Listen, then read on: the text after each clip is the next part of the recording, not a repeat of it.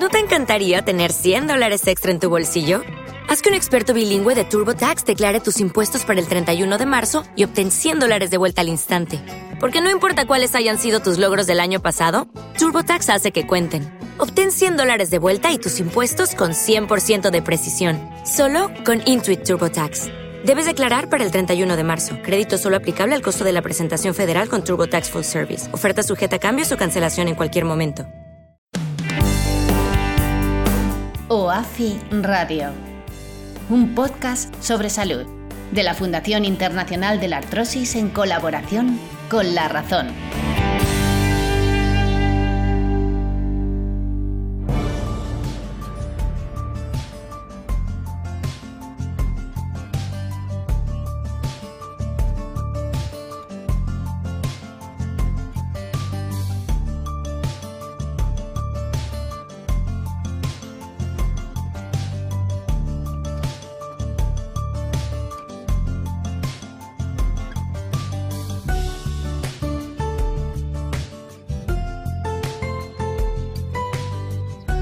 Bon vespre, siguin tots benvinguts a una nova edició de Wafi Ràdio. Saludem els oients de Cultura FM, saludem els espectadors de TVCAT, els espectadors del canal YouTube de Wafi, els que ara mateix ens poden veure mitjançant eh, l'aplicació directa de Facebook Live.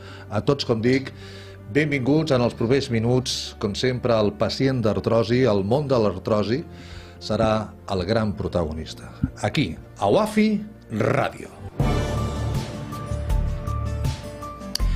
Como siempre con rigor, como siempre con grandes eh, compañeros de viaje, que es lo que hacen posible que hoy estemos.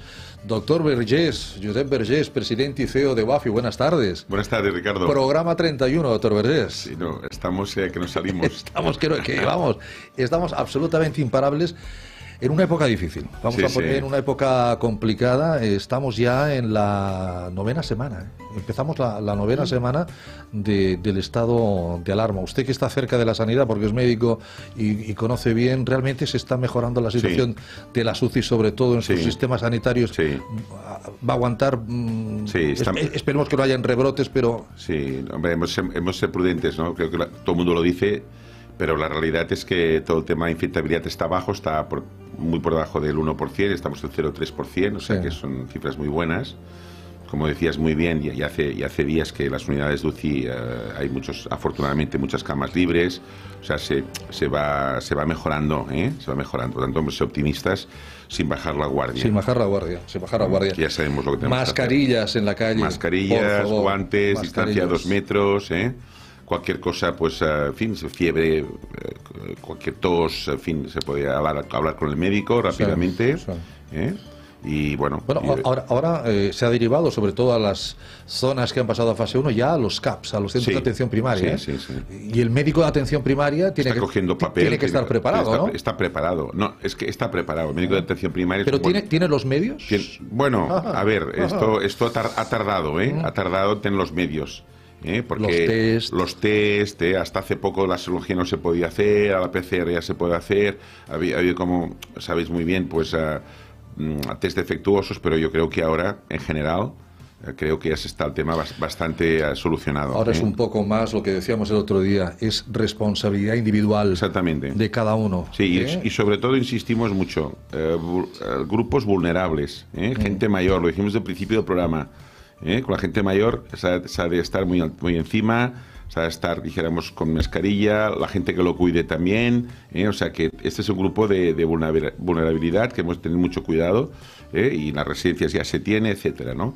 Lo cual no quiere decir... Y tiene que, tiene que andar, tiene que hacer actividad física, porque esto es otra carga, ¿no? Pero luego salimos a la calle y no hay mascarilla, salimos a la calle y no hay, no hay dos Bueno, metros pues de sí, distancia, pues salimos sí. a la calle y la gente se pone... hay gente imprudente, hay gente imprudente, hay gente imprudente, lo, lo estamos viendo. Entonces es cuestión de, bueno, de incluso yo diría, educadamente recriminarlo, ¿no? Dice, oye, mm, escucha, oye, oye, por favor, cuidémonos, ¿no? Por nuestra salud, ¿no? Creo que la gente también... sí, por ti- por ti, por mí. Por mí, por mí, ¿no? Sin, Sí, sin que sí, seamos aprensivos, pero yo creo que tenemos la obligación Ah. de decir las cosas, ¿no? Este es otro tema. Hoy leía que más del 65% de la población, que eso es brutal, vamos a padecer, me incluyo, estamos dentro del 65, eh, trastornos, problemas, unos menos más leves, otros más moderados, pero algunos importantes, derivados de todo, de todo lo que de todo lo que está sucediendo. Esto ¿eh? lo, hemos, ido viendo en los programas que hemos hecho, el tema, de ansiedad, el tema de depresión, el tema, el tema del insomnio.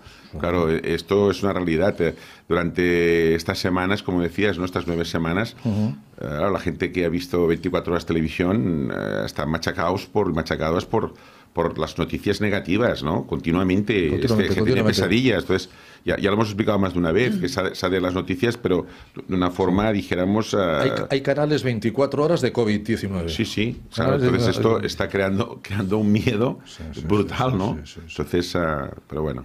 Bueno, nosotros hoy estamos muy felices, muy contentos, primero por, por estar un día más con todos ustedes y, y, después porque ya ven quién nos acompañó. Y el otro día lo hizo desde, desde su casa con las ramblas en sus espaldas, pero ya ha dicho, no, no, hoy me planto yo en los estudios de de OAFI Radio. Por si acaso. Y, aquí está María Teresa Vergés. Buenas tardes. ¿Qué tal? Bienvenida, María Teresa. Ya saben, la responsable, la jefa del área, del área de pacientes, del área de voluntarios, que posiblemente hablamos menos estas semanas por todo, toda la actualidad del COVID pero que en OAFI no se olvida que es el eje fundamental de la existencia de OAFI son los pacientes. Exactamente. La existencia de OAFI son los voluntarios.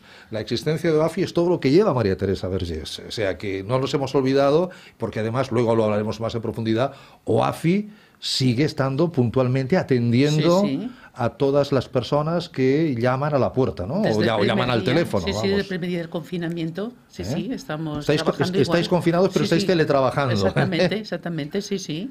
Y, bueno, eh, al pie del cañón. Al pie del cañón y, muchísimo más que antes. Y mucho, Que el otro día hubo los problemas técnicos del directo, pero hay el triple de llamadas que cuando estamos en, en la fundación. El triple de llamadas. Sí, el triple de llamadas. Hay gente que necesita hablar. Necesita hablar. Necesita desahogarse, mm, oír una voz, una voz que le ayude. El tema, el tema mm, es mm, el problema del miedo. El problema del miedo. Mucha gente. La incertidumbre. Sí, la incertidumbre. La salud mental es lo que más preocupa hoy en día con todo este problema que tenemos. ¿Qué va a pasar? Estoy confinada. Exactamente. Estoy sola. Sí tengo una edad, como decía el doctor Vergés, soy factor de riesgo, soy grupo de riesgo. Soy grupo de riesgo. Me da miedo ir a comprar porque, a ver, la, gente que me encontraré, si llevará mascarillas, si no llevará mascarillas, cuánto, mm. ¿no? Sí, sí, luego, mm, claro, crecido y aumentado con el problema de los hijos hijos que no trabajan, hijos que ah, están con eros. Bueno, el, tema económico. el tema económico que también, también les influye a, las madres, las mujeres principalmente, que son las que más sufrimos de artrosis. Eso, va a ser, eso va a ser muy, muy, muy. Bueno, ya, ya, se está viendo, ¿eh? Ya se está mm. viendo, pero es solamente el principio. Bueno, hablaremos con María Teresa, hablaremos con el doctor Vergés, pero naturalmente seguimos inmersos en esta cuarentena con vistas a las fases de desescalada, fase 0, fase 1, hay que llegar hasta la fase 4. Por eso queremos ver puntos de vista diferentes y sobre todo lo que queremos es entender pues con una visión un poquito más general ¿no? quizás histórica, ya que se ha estado hablando tanto estos días de que no se veía nada igual desde la Segunda Guerra Mundial o desde la Guerra Civil Española. Hay incluso que dice, no, no, desde aquella mal llamada gripe española del, del 18 no se había visto. Realmente los que estamos aquí, eh, eh, no digo aquí, no, los que estamos en el planeta Tierra, yo creo que solamente los muy, muy, muy, muy, muy mayores, los muy, muy, muy mayores, pueden recordar algo, algo posiblemente eh, parecido, pero creo, pero creo que tampoco.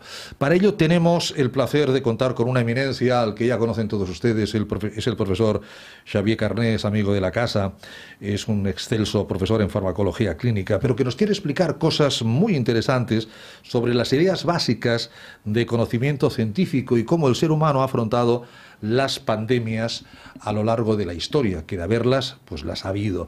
Profesor Carré, muy buenas tardes. Hola, abrumado por tantas por, por, por, por, excelencias, por, tantas eminencias. Por tanta, por tanta justicia, por tanta justicia que he dicho. Profesor Carné, ¿no, ¿no ha habido nunca nada igual a lo que estamos pasando en este momento o sí? Bueno, a ver, yo no soy historiador, pero por lo que usted sabe, desde el punto de vista médico, ha, habido, algo, aquí, insisto, la mal llamada, como la gente se encarga de recordar, la mal llamada gripe española, porque vino de Estados Unidos en, la Primera Guerra Mundial. Eh, fue, claro, estamos hablando de un siglo atrás y la medicina un siglo atrás a la que tenemos ahora, evidentemente, no tiene, no tiene ningún, ningún parangón, ¿no? Pero, eh, ¿cómo podríamos explicar, poner en contexto histórico lo que estamos viviendo, profesor Carmé? Bueno, em, históricamente, mm, en la historia de la medicina y de la humanidad, pandemias, que el término pandemia significa una epidemia que engloba prácticamente toda la humanidad, han habido muchísimas. Las eh, más famosas, más conocidas y quizá más letales, quizás son tres o cuatro. Vale la pena mm, recordar algunos hechos de los cuales se pueden sacar ah, algunas conclusiones. Recordar algunas de las importantes. En el 165 después de Cristo hubo la peste antonina. La peste antonina fue una ah, plaga estudiada por Galeno, eh, y descrita por él, y por ello sabemos muchas cosas, que trajeron las tropas de los eh, soldados romanos acantonados en el este de Europa, encabezados por un, un general, el Luca Vero, y que trajeron con ellos esta epidemia a prácticamente toda la extensión del Imperio Romano, que era prácticamente todo el área conocida de Occidente. Ah, durante varios años hubo dos olas importantes que ah, arrasaron con una parte muy sustancial de la población, casi, casi un tercio. La causa no ha quedado bien establecido, muy probablemente fue viruela. Hay autores que defienden que fue el sarampión. Esta fue quizá la primera, que fue seguida por otra unos 100 años después, en el 250 después de Cristo, que se conoce como la peste cipriana, por un obispo que la describió, y que tampoco ha quedado muy claro mm, la etiología. Se cree también que o, viruela o sarrampión. Luego la más famosa de todas y la más letal, sin duda, eh, fue la peste negra en el siglo XIV, hacia el 1350 más o menos. Esta sí que es muy conocida, puesto que las referencias son mucho más detalladas. Esta fue ah, introducida también viniendo de Oriente, fue introducida en Europa ah, a través de los barcos que llevaban ratas. Estas ratas tenían pulgas, estas pulgas, ah, una vez acababan con una población de ratas, traían la bacteria, porque en este caso era una bacteria, picando a los seres humanos. Estas pulgas eran muy resistentes, se mantenían en la ropa, la causa ah, era la bacteria Yersinia pestis y producía diferentes cuadros clínicos, la, más frecuente, la que hubo en la, peste negra, la peste bubónica, porque mm. producía unos bubones, unas inflamaciones a nivel axilar de los ganglios linfáticos. Estas fueron quizá en la antigüedad las más conocidas. Luego tenemos la muy, muy conocida ah, gripe española. La gripe española es la primera gran epidemia del siglo XX y es conocida como española, aunque, como se ha dicho en muchas ocasiones, no tiene nada que ver con España, su origen. Su origen muy probablemente fue en campamentos militares de Estados Unidos y con el gran movimiento de tropas que supuso la Primera Guerra Mundial en 1918, pues se introdujo ah, en prácticamente toda Europa y posteriormente en todo el mundo. La mortandad fue impresionante, se calcula que murieron ah, aproximadamente entre 30 y 40 millones de personas.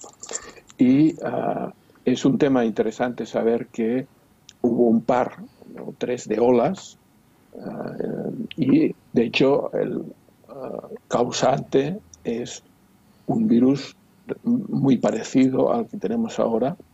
Es un virus eh, de la gripe H1N1 y que es un virus que se ha mantenido congelado en algunas zonas del mundo y hace ya unas cuantas décadas algunos investigadores intentaron recuperar de cadáveres que se sabía que habían muerto explícitamente de esta enfermedad, porque, por ejemplo, en algún pueblo de Groenlandia Ah, se sabía que en aquellos años se murió prácticamente toda la población. Entonces algunos investigadores han conseguido recuperar el virus, estudiarlo con una gran polémica por aquello de decir que a lo mejor se podría reproducir y revivir el virus. Estas son las quizá las epidemias más importantes de las muchas que ha habido en la historia. Y de todas ellas se puede sacar algunas conclusiones. Una de ellas es que en todas el comportamiento de la población ha sido eh, de temor y ha sido de eh, noticias falsas en todos los casos, de un nivel o de otro, pero siempre han aparecido uh, milagros uh, espectaculares. Okay, round two. Name something that's not boring. A laundry? Ooh, a book club. Computer solitaire, huh? Ah, oh, sorry, we were looking for Chumba Casino. That's right. ChumbaCasino.com has over 100 casino style games. Join today and play for free for your chance to redeem some serious prizes. ChumbaCasino.com. No purchase necessary. Full prohibited by law. 18 plus terms and conditions apply. See website for details. Step into the world of power, loyalty, and luck. I'm going to make him an offer he can't refuse. With family, cannolis, and spins mean everything. Now, you want to get mixed up in the family business. Introducing The Godfather at Choppacasino.com. Test your luck in the shadowy world of The Godfather slot. Someday, I will call upon you to do a service for me. Play The Godfather now at Choppacasino.com. Welcome to the family. VGW Group. No purchase necessary. Void where prohibited by law. See terms and conditions. 18 plus. Soluciones mágicas, chivos expiatorios, por ejemplo, la peste bubónica, la peste negra, uh, condujo a un prógromo contra la población judía en algunos países europeos que se consideran como los culpables o causantes de la, de la, enfermedad. Por tanto, siempre que ha habido una epidemia, ha habido acompañada una epidemia de mala información, de desinformación, que es lo que también estamos viviendo uh, actualmente, con uh, una profusión de medios de comunicación impresionantes como son los que disponemos hoy en día, que esa es la gran diferencia con la, claro. las epidemias, dijéramos, que hemos descrito. Claro, cuando, cuando usted Otra, habla...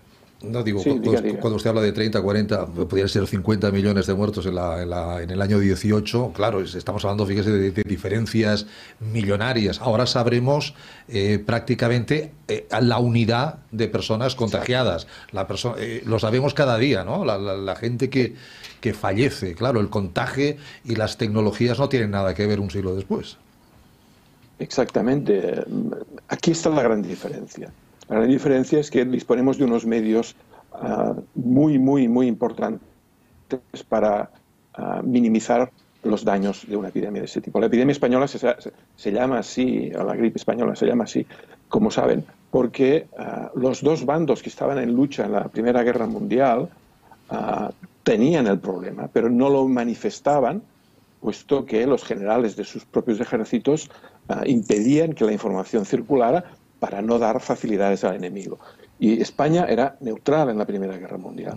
Y la prensa española la, la, fue la que divulgó, dio noticia sobre lo que estaba ocurriendo, que estaba ocurriendo en todas partes, pero que por esta uh, razón se le ha llamado así cuando el origen muy probablemente fue en algún lugar de Estados Unidos.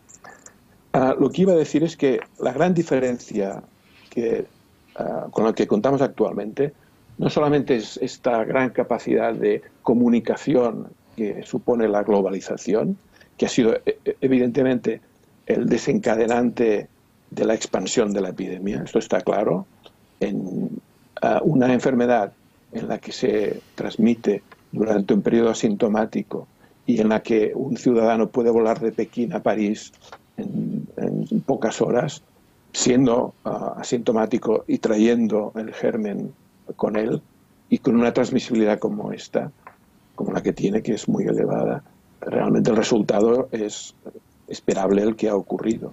La gran diferencia que tenemos es que tenemos la ciencia, el método científico que nos ayuda mucho a minimizar uh, los daños que puede producir una epidemia de este tipo. Y, por tanto, no se puede ni comparar con la posibilidad de que eh, tengamos cifras eh, de afectadas tan eh, extraordinarias como las que han habido en todas las pandemias que la historia refiere. Claro.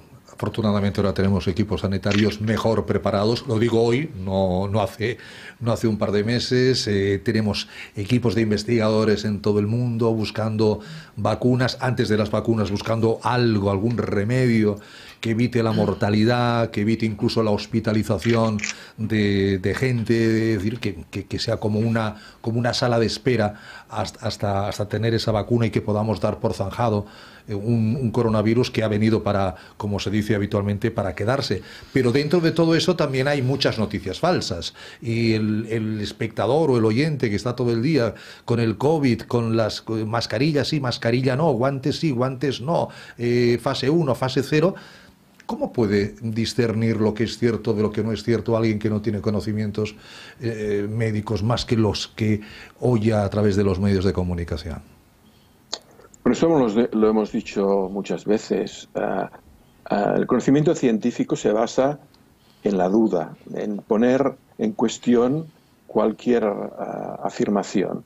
Se basa en un principio que es el que podríamos definir como el principio de la duda frente a cualquier afirmación de relación entre una causa y un efecto. Eh, la biología se basa en un principio básico, es la variabilidad. No hay dos seres humanos iguales, ni en, uh, genéticamente, ni en altura, ni en complexión, etc. La biología se basa en la variabilidad y para controlar esta variabilidad tenemos un método que es el método científico. El método científico se basa en exponer una hipótesis en la relación de una presunta causa y un posible efecto, ya sea un efecto, una causa dañina como un virus o un tratamiento o una vacuna, por tanto un uh, efecto positivo. En esta relación de posible uh, presunta causa y posible efecto, la, la única forma de avanzar en el conocimiento es aislar el factor, el presunto eh, efecto que queremos estudiar, efecto causal, del resto de otros efectos que actúan sobre esta, uh, esta, uh, este efecto. -huh. esta causa, pero me he hecho un poco de lío, aislar la, la causa que queremos estudiar del, de las otras uh, factores que influyen en el efecto. Y esto se puede hacer solamente mediante el método científico del ensayo clínico. El ensayo clínico lo que hace es definir una población más o menos homogénea, que tiene unas características definidas, y al azar dividirla en dos grupos y a una uh, someterla a esta presunta causa y al otro grupo no someterla a esta presunta causa y seguir esta población en el tiempo y observar qué ocurre en una y en otra población. Y tras un número de uh, observaciones uh, autocríticas y controladas de uh, lo que ocurre tras esta experiencia, este experimento, podemos afirmar, podremos afirmar, después de publicarlo, de darlo a conocer y de que seamos autocríticos, que digamos los fallos que pueden haber en nuestro diseño y que otros investigadores, otros uh, de otras uh, esferas puedan hacer lo mismo, puedan replicarlo puedan criticarlo para poner de manifiesto sus debilidades, pues después de todo este proceso podemos llegar a la conclusión de que tal tratamiento, tal vacuna realmente mejora el curso de esta enfermedad. Este es, en, muy uh, sintéticamente, es el método científico que se basa en uh, afirmar que no podemos dar nada por bueno si no está previamente estudiado y si no ha sido confirmado Entiendo. en repetidas Entiendo. ocasiones. Hay una frase que a mí me, me gusta mucho de eh, la epistemología científica, que es el falsacionismo, que dice que cualquier afirmación es más cierta conforme más investigadores han intentado demostrar que no lo es, que no es cierta, uh -huh. han intentado refutar, que se dice, sin haberlo conseguido. Uh -huh siempre bien, cualquier sí, afirmación sí, sí, ha de ser hipotética y es más cierta conforme más gente ha intentado demostrar que no lo es y no la haya conseguido. Creo que esto es una forma interesante de ver uh -huh. uh, el método científico que en este caso es el que nos va a sacar de dudas sobre qué tratamientos van a ser eficaces, qué prevenciones qué métodos preventivos y qué vacunas pueden ser de utilidad en este contexto. María Teresa Vergés, nuestra directora de área de pacientes, ahí tiene a su amigo el, profesor Carné. profesor Carné, buenas tardes. Mm, quería hacer una pregunta respecto a lo que usted ha dicho ahora sobre mm, los ensayos clínicos. En este momento estoy leyendo yo bastante porque mm, preguntan mucho el tema este. Hay, tenemos actualmente 100 eh, ensayos clínicos en marcha sobre el tema de la vacuna del coronavirus, pero solo ocho se ve que tienen, van a tener un poco más novia, ¿no? Ocho van a ser los, los más candidatos. Mi pregunta es, mm, por ejemplo, hemos estado con la vacuna del ébola cinco años para sacarla. Em, ¿Usted cree que vamos a tener mm, la vacuna para el coronavirus en año, año y medio? a ver, ah, ensayos clínicos en el mundo en este momento sobre la enfermedad hay muchísimos, nadie sabe cuántos, porque cada día el número aumenta, estamos en más de 100.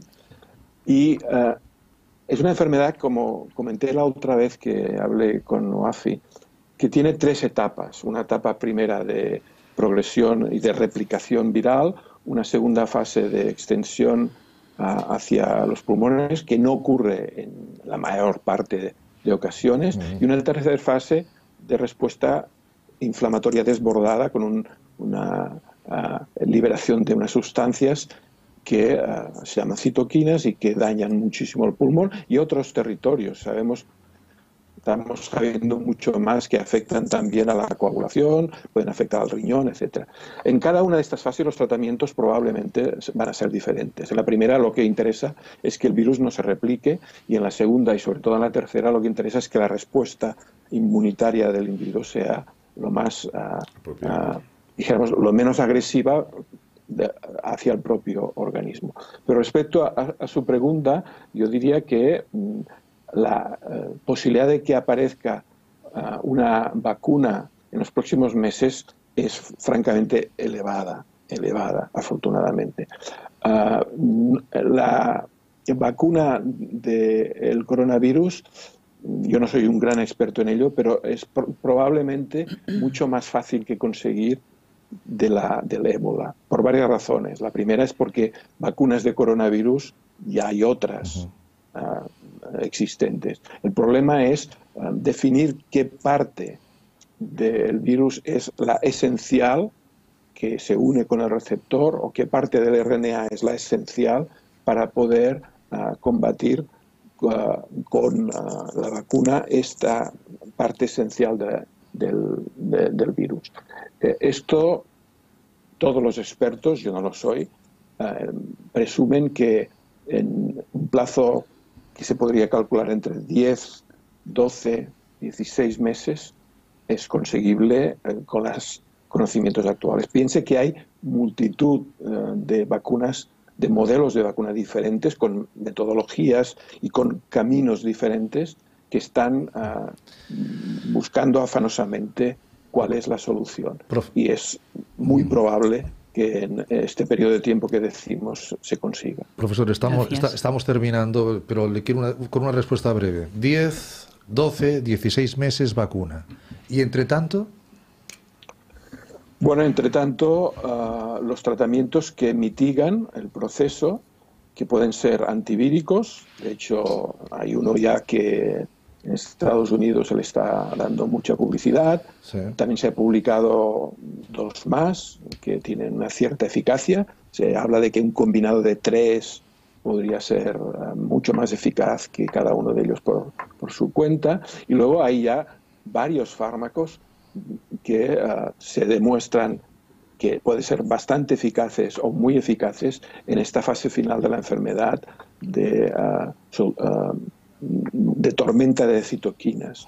Hay como mínimo cuatro o cinco fármacos que tienen ah, no demostración fiable, pero absolutamente con certidumbre, pero que ah, tienen muy buen aspecto, muy buena pinta.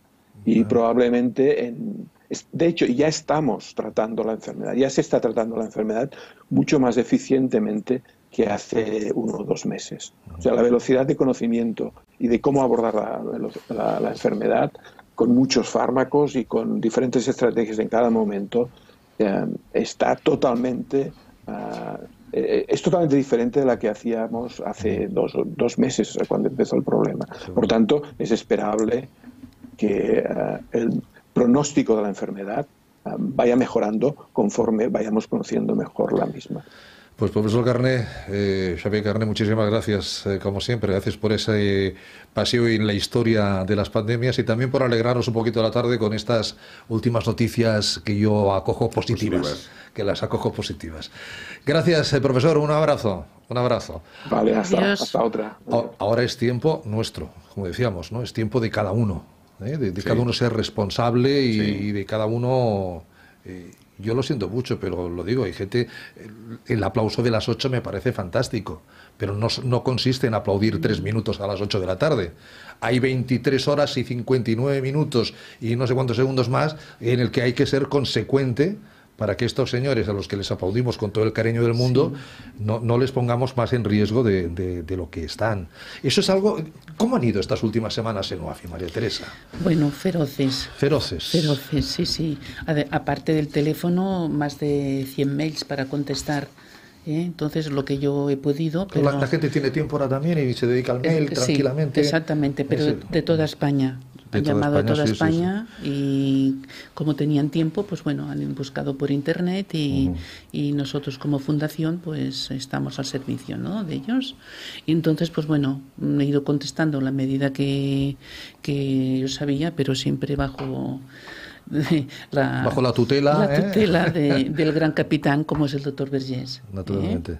Pero mm, yo creo que hemos hecho. Hey guys, it is Ryan. I'm not sure if you know this about me, but I'm a bit of a fun fanatic when I can. I like to work, but I like fun too. It's a thing. And now the truth is out there. I can tell you about my favorite place to have fun Chumba Casino. They have hundreds of social casino style games to choose from, with new games released each week. You can play for free anytime, anywhere and each day brings a new chance to collect daily bonuses. So join me in the fun. Sign up now at ChumbaCasino.com. No purchase necessary. VGW. Void were prohibited by law. See terms and conditions. 18 plus. Hello, it is Ryan, and we could all use an extra bright spot in our day, couldn't we? Just to make up for things like sitting in traffic, doing the dishes, counting your steps, you know, all the mundane stuff. That is why I'm such a big fan of Chumba Casino. Chumba Casino has all your favorite social casino style games that you can play for free anytime, anywhere with daily bonuses. That should brighten your day a little.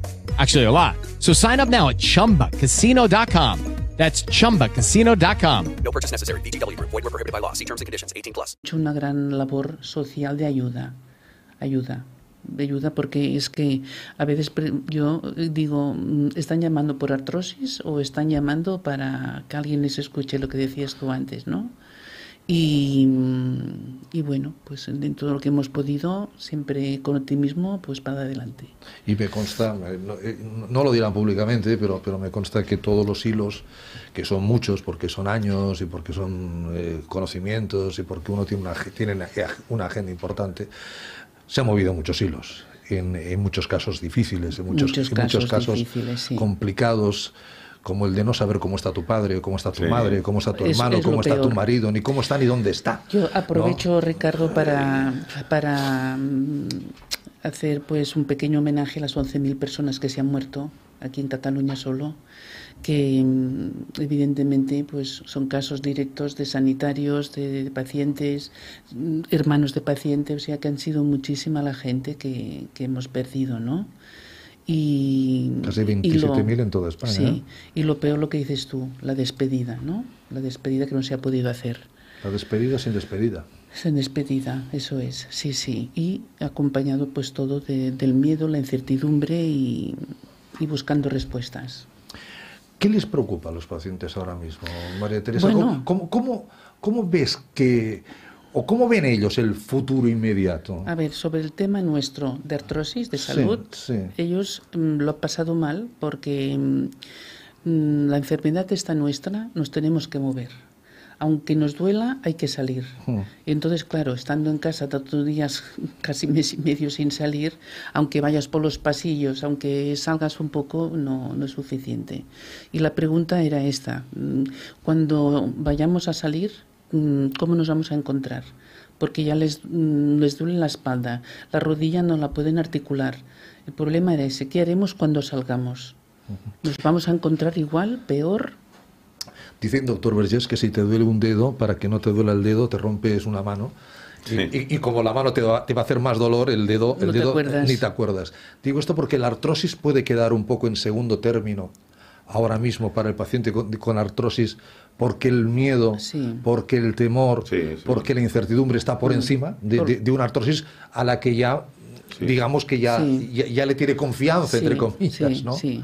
Por, por lo que nos han explicado, sí, ha pasado por delante. Esto es, es un problema grave porque, eh, bueno, yo quisiera aprovechar, dijéramos, eh, a felicitar a María Teresa y a, y a todo el equipo de voluntarias y voluntarios que han hecho un, un trabajo estupendo. Como siempre. Como siempre. Agradecer a muchas doctoras y muchos doctores y mucha, y mucha enfermería que nos han ayudado mucho eh, en personas que han estado en situaciones difíciles y, y bueno, y nos han, nos han ayudado y, en fin, han ayudado muchísimo. a- a- y hay personas, no vamos a decir los nombres, que han salido, afortunadamente, ¿no?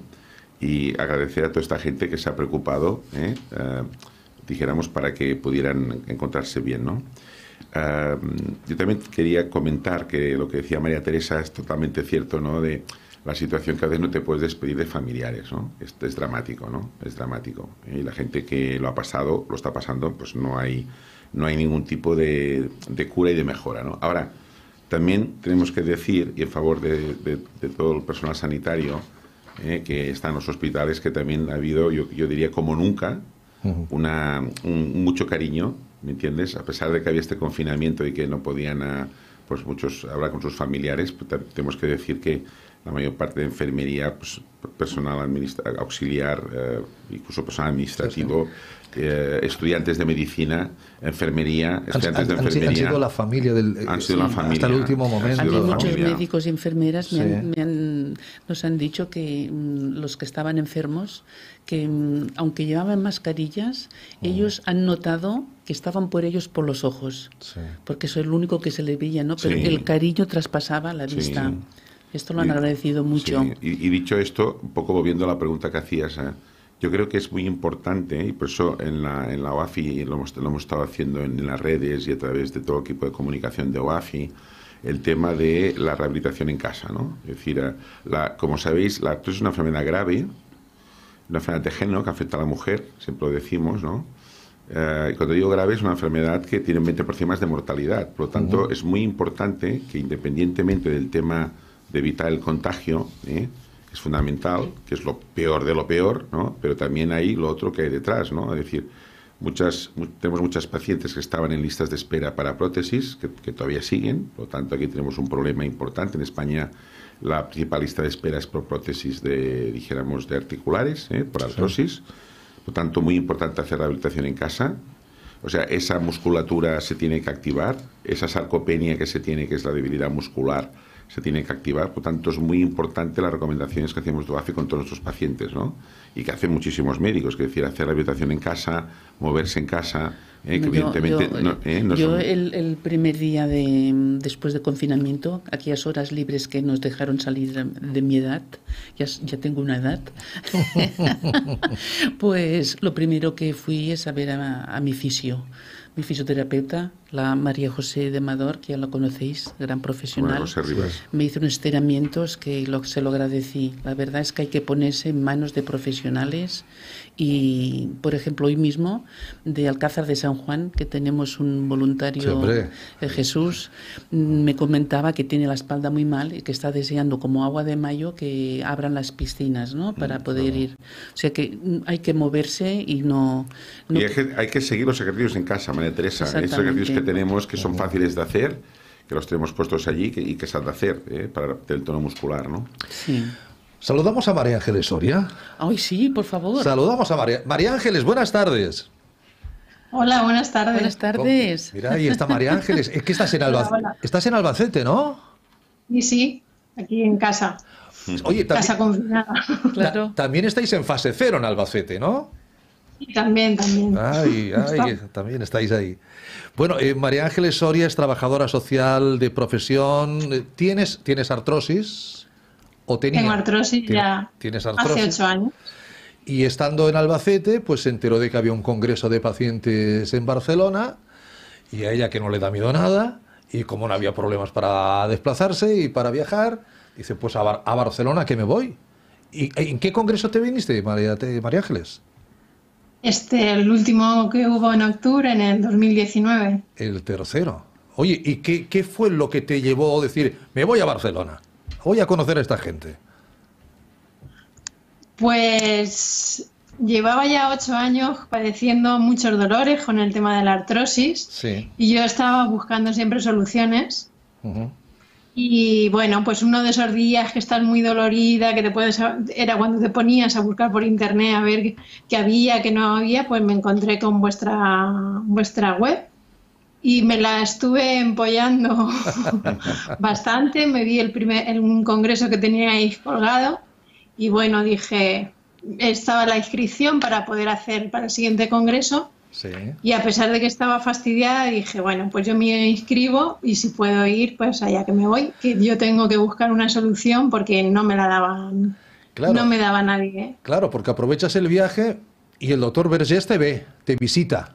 Exactamente. El doctor Eh, y te un... yo, eso fue lo más inesperado porque eh, conocí una de, una de las socias también de OAFI, que conocí por allí, que también se llamaba María Ángeles, pues me presentó a María Teresa y María Teresa me dijo que, que tenía que hacer por ver a- al doctor y bueno, pues, pues afortunadamente, a pesar del trabajo que tenía, de que estaba con la clausura del Congreso, despidiendo creo que estaba a las autoridades sanitarias de la Generalitat, pues tuvo la deferencia de hablar conmigo y de verme. Y, se- y la verdad es que se lo agradecí Mira, mucho. an- antes de seguir, María Ángeles, te felicito porque María Ángeles acaba de pasar coronavirus. ¿Ah, sí? Sí. ¿Eh? Sí. O sea que hace muchos... dos meses con el bicho lleva, dentro casi. lleva, lleva meses y aquí la tenéis, la campeona. ¿eh? Felicidades, bueno, María Ángeles, hemos estado contigo. ¿Cómo estás ahora? ¿Bien? ¿Estás ya negativo de todo? Sí, estoy recuperándome de una neumonía leve que Sí. me ha quedado y bueno, pero ya tengo las pruebas, lo he podido pasar en casa y no ha sido, pero ha sido muy, Bueno. muy largo y muy cansado. Nos alegramos que lo hayas superado y, y de- demostración que también a la gente joven le, Sí, tanto. le, to- le toca, le toca el bicho. María Ángeles, muy contento de que estés bien, ¿eh? de verdad, de todo corazón. ¿eh? Un beso muy fuerte. ¿eh? Gracias, gracias. María Ángeles, aclárame esto porque tampoco los doctores, el doctor Vergés lo dirá, eh, y, y yo, lo- yo lo tengo aquí anotado. Eh, el doctor Vergés te puso un tratamiento que te fue como mano de santo, que te fue muy bien. Sí. Pero al cabo de un tiempo, eh, tu doctora, imagino que de ahí de Albacete, te dijo que no te podía dar ese tratamiento porque no entraba en la seguridad social. Corrígeme si, si no lo digo bien, ¿eh? No, no, no fue así. ¿Cómo fue? El, el- yo estaba, eh, bueno, llevaba tiempo eh, medicándome pues con antiinflamatorios para el tema del dolor. Yo con mi médico de familia le decía, tiene que haber algo, no sé. Bueno, que total, que yo, yo quería alguna solución y, y, eh, él me recomendó, habló con, yo le mandé toda mi información médica que tenía Sí. y poco antes de que me viera la reumatóloga, él me aconsejó que me tenía que, que me tenía que, que tomar, que me aconsejaba tomar condrosan. Sí, cotin sulfato. Cotin sulfato, Sí, sí, Sí. correcto. Al poco tiempo tenía la consulta en reumatología y yo se lo sugerí como que, que os había conocido a la fundación, que el doctor Vergés pues me había, me había aconsejado tomar eso. Yo no sé, ah, para mí yo creo que fue una forma de presión. Yo no sé si si me dij- si, si lo- me lo hubiera recetado o no, sí que me sí que me dijo, bueno, es algo que van a estar, que iban a desfinanciar, que, que había muchos problemas con esta, con esta medicación, pero que bueno, que eh, creo que me dijo que no estaba dando los efectos re- que, re- que para atrasar lo que es la artrosis, pero que había gente que sí que el tema del dolor le, Aliviaba. le estaba beneficiando. Y bueno, pues yo empecé a tomar, empecé a tomar en esa, el Condrosan, ya que me lo recetó y bueno, pues a los dos meses, hace, hace otros dos meses o así, pues me empecé a notar que los dolores habían bajado la intensidad de una manera brutal. Con lo cual he podido pasar el coronavirus sin dolor prácticamente. Y, justamente, María Ángeles, cuando la primavera tú es lo que llevas peor. La primavera para ti es fatal. Era otoño y primavera, pero primavera fundamentalmente es cuando peor cuando peor lo paso porque con tanto cambio de temperatura, de, cambio de no, sé, no sé si será porque hay más movimientos de, de las borrascas o qué, pero lo, lo he pasado las primaveras mal, mal, mal, mal. Entonces, bueno, pues por esa parte estoy muy contenta, muy contenta, muy agradecida porque, bueno, pues aparte de, aparte de que, de que es la medicación me, está haciendo un mundo. Si esto sigue así, yo decía al principio, a ver si es del coronavirus que, esto está haciendo, pero no. Toco madera y evidentemente no ha sido, porque fue muy, al empezar a notar resultados muy poco tiempo después de, de, infectarme. En tu, caso, al ser más joven, se responde antes. Claro. O sea, es muy importante coger la artrosis lo antes posible y es un fármaco que está aprobado por el Ministerio eh, y, y aprobado por la agencia española. Además, considera que el fármaco continúa siendo eficaz. Al final no lo desfinanciarán. Bueno, no lo van a poder. O sea, me refiero, porque, pero porque tenemos razón. Es decir, eh, y, sería un agravio a muchas mujeres que tienen esta enfermedad. Es un fármaco que no hace daño, a diferencia de otros medicamentos que es eficaz, está aprobado por la agencia, la agencia no lo cuestiona y es un tema de, bueno, si lo quieren financiar o no, es un tema de precio, pero entonces, bueno, yo creo que es un medicamento que va muy bien y, y con pacientes como tú, pues María pues, pues ha visto que va muy bien y no hace daño, pues fantástico, ¿no? Pues sí, noto molestia, noto, pero vamos, que no tiene nada que ver, es bastante soportable y apenas me he tenido que tomar 3-4 nolotiles. Claro, es que, claro, es que ya es mucho, se ha suprimido eso. Que cambia, la, cambia muchísimo, muchísimo. Claro, claro Y bueno, pues estoy deseando ya poder salir y poder hacer, un poco. Sí que la labor que la verdad es que la asociación que hacéis es muy buena. Yo cuando fui al aparte de conocer al doctor Berger, que salir, eh, venirme con la esperanza Albacete de poder tener una solución también y de ver que no eres tú un bicho raro que te pasa a ti sola, que, hay, hay, una asociación que está detrás velando por, por, por dar visibilidad a esta, a, esta, a esta enfermedad que no la tiene nadie en cuenta, que te sientes abandonado por todo el sistema sanitario y, estar muy centrada en lo que es el paciente, la verdad es que es muy importante. Yo creo que es, es fundamental. yo felicito, os felicito porque, porque creo que es, es estáis haciendo una labor muy, muy, muy importante, como os decía. A ti te felicitamos nosotros, María Ángeles. te felicitamos sobre todo porque has derrotado al coronavirus. Exactamente. Y nos alegramos, nos alegramos muchísimo. Muchísimo. Venga, pues, muchas gracias. Nos vemos en Barcelona o si no nos vamos al Albacete. ¿eh? María Ángeles, un, un, beso. Gracias. Adiós. Hasta luego. Hasta luego. Son las 8 y 45. Con Alfonso Catena estamos en un instante, pero creo que tenemos un vídeo. Creo que tenemos un vídeo de otra buena paciente, otra buena voluntaria de UAFI. Nos ha dejado un vídeo. María Martínez Cuevas. ¿Podemos verlo, compañeros? Hola, mi nombre es María Martínez Cuevas. Soy colaboradora y voluntaria de la Fundación OAFI. Me gustaría explicar mi experiencia personal con la Fundación. El doctor Vergés y la señora María Teresa son grandes profesionales y con gran humanidad. Siempre están dispuestos a ayudarnos, a darnos respuestas a nuestras dudas y ayudarnos a aliviar nuestro dolor. En la fundación yo he encontrado mucho apoyo, siempre he encontrado una solución y estoy muy contenta de pertenecer a ella. Podemos recomendar a un amigo o familiar que también esté padeciendo esta enfermedad. Y en la fundación siempre va a encontrar mucho apoyo. De hecho, los profesionales siempre se vuelcan con nosotros a darnos los mejores tratamientos. y la mejor recomendación, tanto a nivel de la salud como emocional. Estoy muy contenta de pertenecer a esta gran familia y me gustaría que tú también lo hicieras. Por favor, suscríbete al canal y ayúdanos a continuar con este hermoso proyecto que está ayudando a muchas personas a mejorar su calidad de vida.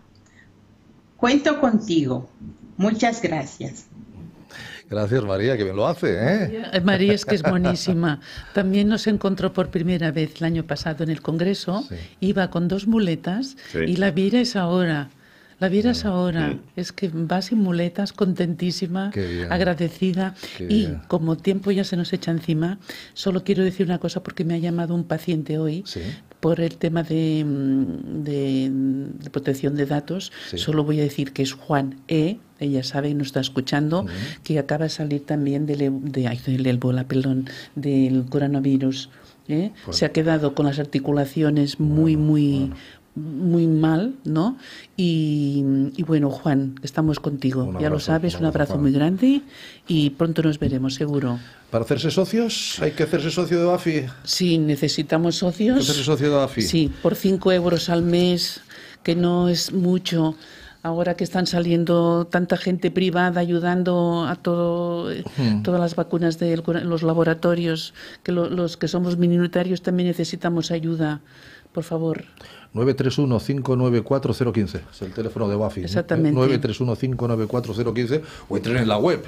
WAFI. Eh, pongan en, Google pongan WAFI y ahí, ahí les sale la web que es WAFI Foundation, pero ya con, poner WAFI le sale ya por defecto. Querida María Teresa, un beso, muchas gracias. Gracias a ti. Gracias, María Teresa. buenas tardes. Porque se va María Teresa, eh, porque no podemos, eh, por razones, doctor Vergés, razones de espacio, ya sabe usted, ¿no? Hay, hay, que respetar la normativa. Sí, por supuesto. La distancia y tal. A mí me gustaría que esto estuviera, como siempre, lleno de gente, pero bueno, no, esperemos que la nueva normalidad nos lo permita. por supuesto. Pero ahí está. Eh, Alfons Catena, por favor, acérquese, acérquese. Alfons Catena es un buen amigo, es diplomado en Derecho de Mayores por el Ilustre Colegio de Abogados de Barcelona, es letrado y director de Senior Juris Abogados. Y recordarán que la semana pasada pues hablábamos de que eh, la gente mayor, la gente de edad es la que está a veces pues más desasistida, la que tiene menos conocimientos o menos acceso al conocimiento, la que se siente más desamparada, está sola y con la que está cayendo, pues, pues bueno, pues el temor, el miedo, tal. Y, decíamos, bueno, que, que senior juris abogados pues llevan 20 años de experiencia en el sector de la gente mayor. Y hemos dicho al señor Catenas, Alfonso, por favor, véngase usted al programa, aunque sean 10 minutitos. Señor Catena, buenas tardes. Buenas tardes a todos. Buenas tardes, bienvenido. Ricardo, buenas tardes, doctor. ¿Cómo fue, señor Catena, que usted dijo, voy a dedicarme a los mayores, a ayudar a ser abogado de la gente mayor? Bueno, eh, fue una especialidad que vino un poco rodada porque en casa tuvimos la circunstancia que mi madre cuidó a los padres de mi padre y, eh, junto con otros familiares, pero bueno, básicamente vi todo el tema de la gen gran, de los mayores ya directamente en casa y, y a partir de ahí tuve un trato muy directo algunas veces con nuestros encontronazos, con los abuelos, pero, pero lo tuve y vi que, que era una de las facetas en las que la abogacía no había entrado en España a diferencia de otros países. Por ejemplo, en Estados Unidos hay asociaciones muy potentes en relación al tema de la elderly law, eh, que es el derecho de la gente gran, el derecho de los mayores. Y pensé que a la vista de que había un envejecimiento de la población y que además eh, no había conciencia de derechos, que ese sector de la abogacía tenía que ser cada vez y cada vez más importante y por eso me dediqué los mayores que también en lo del COVID han sido los más desprotegidos, los que más han sufrido, independientemente de ser personal de riesgo por la edad, independientemente de eso. Eh, algún día sabremos eh, eh, muchas cosas que han pasado en residencias, muchas cosas que han pasado, porque, no, porque no se pueden hacer otras cosas, pero pero ha habido muchos mayores que nos lo han dado todo, gente que, que ha levantado este país, eh, gente que, que, viene de la guerra civil, por ejemplo, y que se ha muerto solo, señor Catena. Sí, es una situación dantesca, terrible. ¿Eh? Y yo creo que más pronto que tarde sabremos muchas cosas. Lo que pasa es que... Muchas cosas que serán tristes, ¿eh?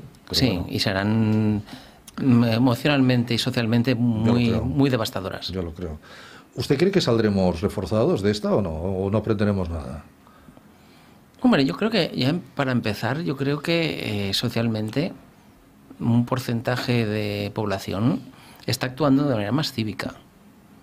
No estoy de acuerdo en ese planteamiento que muchas veces nos está indicando que la gente se está comportando mal. No lo veo yo, no lo veo. Que puede haber algún caso concreto, ya lo había antes. Lo que pasa es que, como siempre he pensado, en las situaciones difíciles sacan lo, mejor y lo peor de cada uno hablando un poco coloquialmente, el que era un poco cara dura y tarambana. Se ha vuelto más cara dura y más tarambana. Sí, puede ser que sea así. Es decir, yo hace años eh, tengo la teoría, mm, que no es nada jurídica, que la gente no cambia, envejece. y, la, gente, que es buena Sigue siendo buena. Sigue siendo buena. Sí, sí. Más envejecido, pero bueno, igual. Sí, y el que era un sinvergüenza, por no decir una palabrota aquí en público. Pues sigue siendo mayor, sí, pero sinvergüenza. Es un sinvergüenza anciano. Exacto. O, ya, por tanto, o, madurito. O madurito. pero yo, no, volviendo a la pregunta que me hacía usted, yo pienso que sí, que saldremos mejor. Lo veo cada día. Usted va a tener trabajo señor Catena. Eh, ¿Los abogados qué papel van a jugar ahí después de todo esto? ¿Usted, ¿Usted cree que va a haber reclamaciones, va a haber eh, peticiones legales contra no sé qué, Estado, sistema sanitario, mutuo? Yo no lo sé. Eh, usted, usted lo sabe mucho mejor que yo. ¿Cómo vislumbra profesionalmente su futuro ahí desde el punto de vista de los mayores? A ver, yo lo que veo es que eh, con independencia de lo que puedan algunos despachos dedicarse a ese tema, yo creo que pondrá de manifiesto que esta situación, como se nos ha caído encima de una manera tan mm, repentina, pondrá de manifiesto la necesidad de, del asesoramiento previo, de la planificación. Mm, nos estamos encontrando en el despacho que no podemos ir a asesorar a familias a hacer testamentos porque los notarios no tienen protección para entrar en las residencias y tienen miedo tanto de coger la enfermedad, hablando coloquialmente, como trasladarla desde fuera adentro. Claro. Y la respuesta ha sido, por parte de los colectivos de notarios y de abogados, que la gente haga el, testamento a mano. Imagínense, todos, todos los que estamos aquí y afuera del estudio tenemos un iPhone, enviamos fotos desde Nueva York por el WhatsApp y nos están diciendo que la solución pasa por, por hacer el testamento a mano. Por tanto, pienso que la lección del coronavirus es que es importante el asesoramiento preventivo y la planificación. Esta es la tarjeta del señor Catena, la tarjeta de Senior Juris. Eh, yo la cogí hace un par de años. Sí, en el Congreso. Y la, y la guardé, la guardé. Y yo, digo, hombre, como viene el señor Catena, pues la traigo porque el señor Catena, también como senior juris, está, ahí, ahí lo estamos viendo en pantalla, vemos el teléfono, vemos todo, eh, también ha colaborado con, con, con OAFI, con, con, los pacientes de artrosis. no, es una cosa de ahora, sino de hace tiempo ya. Sí, tuve el honor de, de, estar invitado por la fundación. Y fue una experiencia apasionante estar allí con tanta gente tan sabia y además, la verdad, eh, cada programa, perdón por porque no quiero parecer, pero es una realidad, es una cura de humildad. Oyendo a, los, a los, doctores, oyendo a los pacientes, es una cura de humildad. Sí, yo lo creo. Para todos. Me pasa lo mismo. no, no, quiero decir que uno viene con. Me pasa, lo mismo. Yo quisiera, quisiera aprovechar que está aquí Alfonso Catena, eh, que es un gran abogado, es una gran persona, nos ha apoyado siempre desde el principio en la UAFI, o sea, estamos muy contentos, de verdad. Gracias. Nosotros en la UAFI no, no vamos con todo el mundo. ¿eh? Afortunadamente podemos escoger. ¿eh? O sea, estas son las cosas que, que, tenemos todavía, con toda la modestia, podemos escoger con quién vamos y con quién no vamos. ¿no? Esta es una función que hago yo. Muy importante ¿eh? coger cuáles son tus compañeros de viaje. Sí, entonces yo simplemente, es primero, es una gran persona, es un gran abogado nos ha ayudado siempre la fundación, por tanto nosotros vamos a ayudarle siempre y es mutuo el quid, el quo. Muchas gracias. Y, y, después decir una cosa muy importante, ¿no? porque además juega un papel clave con María Teresa. ¿no? Es decir, nosotros aquí en la fundación hemos cogido eh, mucho el modelo americano, ¿no? Eh, concretamente la Arthritis Foundation por la relación que hay, que es el modelo, de, el modelo dijéramos, del defensor del paciente. ¿no? Por eso hemos hecho muchas actividades. Una ha sido más conocida con el tema de los ISADOAS de los medicamentos, que nos hemos creemos que, que, no, que no, se pueden desfinanciar y lo, estamos luchando porque creemos eh, dijéramos, en que hay un, un, grupo de pacientes vulnerables, como, como unas pacientes que ha salido, era su testimonio. Uh, y el caso de, de, tener una persona como, como Alfonso Catena, un buen abogado que defienda los intereses de los pacientes, es fundamental. Es decir, esto es fundamental. Entonces, mm, para nosotros es una gran satisfacción tener una persona como Alfonso Catena, eh, que además es una persona honesta, mm, que da confianza a los pacientes que mandamos de la fundación.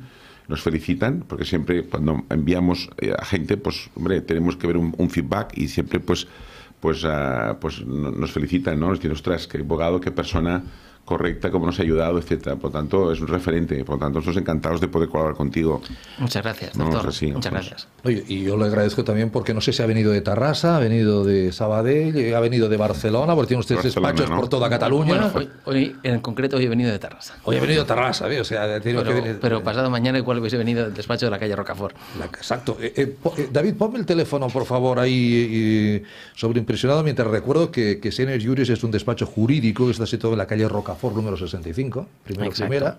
Eso está muy cerquita de, de la Plaza de España, que desde hace más de 20 años están especializados en las personas mayores y también en todo lo que son las familias de, de, de esa persona mayor. Esa vale esa larga trayectoria dedicada a ofrecerles asesoramiento en todos los ámbitos que pueden necesitar a nivel legal. Y ahí viene el teléfono, 93731 3122, 93731 3122 o si no un, correo electrónico que es el de consulta arroba senior, un guion intermedio, juris.com, con delegaciones en Tarrasa, en Sabadell, donde a través de todos los colaboradores pues pueden ofrecer servicios en toda Cataluña y en toda España porque están especializados en todas las normativas, lo decía la semana pasada, en cada comunidad hay leyes distintas. Sí, bueno, es un día... y, y, hay que sabérselas todas, señor eso, Catena. Eso daría ¿eh? para más de un programa sí. y más de dos. Para, no. para 17, uno por cada, por cada no, lo autonomía. Que sí, lo que sí que vamos a hacer, ¿Eh? yo creo que vamos a proponer temas, yo creo que hay muchos temas que les pueden ser de mucho interés a nuestros uh, pacientes y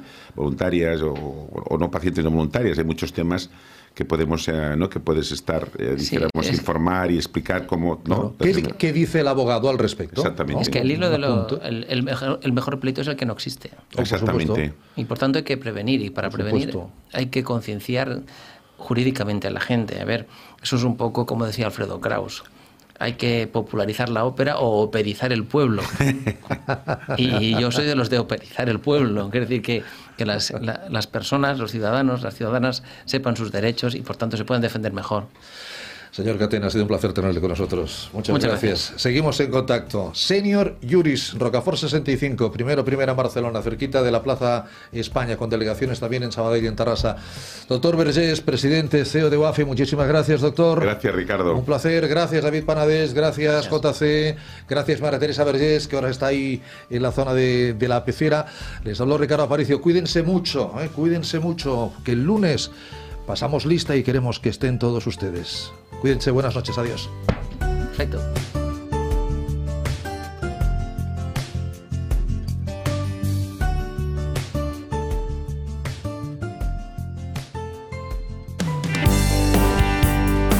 OAFI Radio, un podcast sobre salud de la Fundación Internacional de la Artrosis en colaboración con La Razón.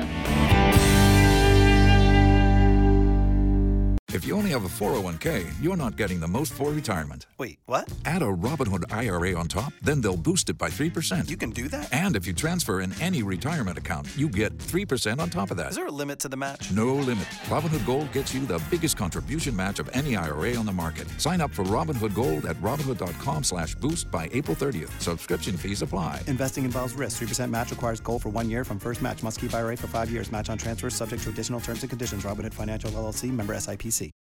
His karate lessons might not turn him into a black belt. Hi-ya! And even after band camp, he might not be the greatest musician. But with the 3% annual percentage yield you can earn on a PenFed premium online savings account, your goal of supporting his dreams. Thanks for everything, Mom and Dad. Will always be worth it. Apply today at PenFed.org slash savings. Federally insured by NCUA. $5 minimum to open account. To receive any advertised product, you must become a member of PenFed. PenFed's got great rates for everyone.